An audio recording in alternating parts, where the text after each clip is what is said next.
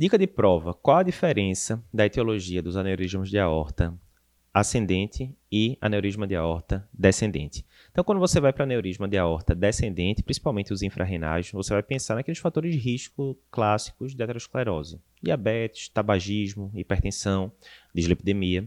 Tanto é que paciente com aneurisma de aorta abdominal ele é classificado como de alto risco cardiovascular na diretriz de dislipidemia. Já quando a gente vai para aneurisma de aorta ascendente, é bem diferente. Geralmente está relacionado a quê? alterações da camada cística, média, etc. Então, síndrome de Marfan, doenças do tecido conjuntivo, às vezes sífilis, doença de Takayasu. Então, as etiologias são bem distintas.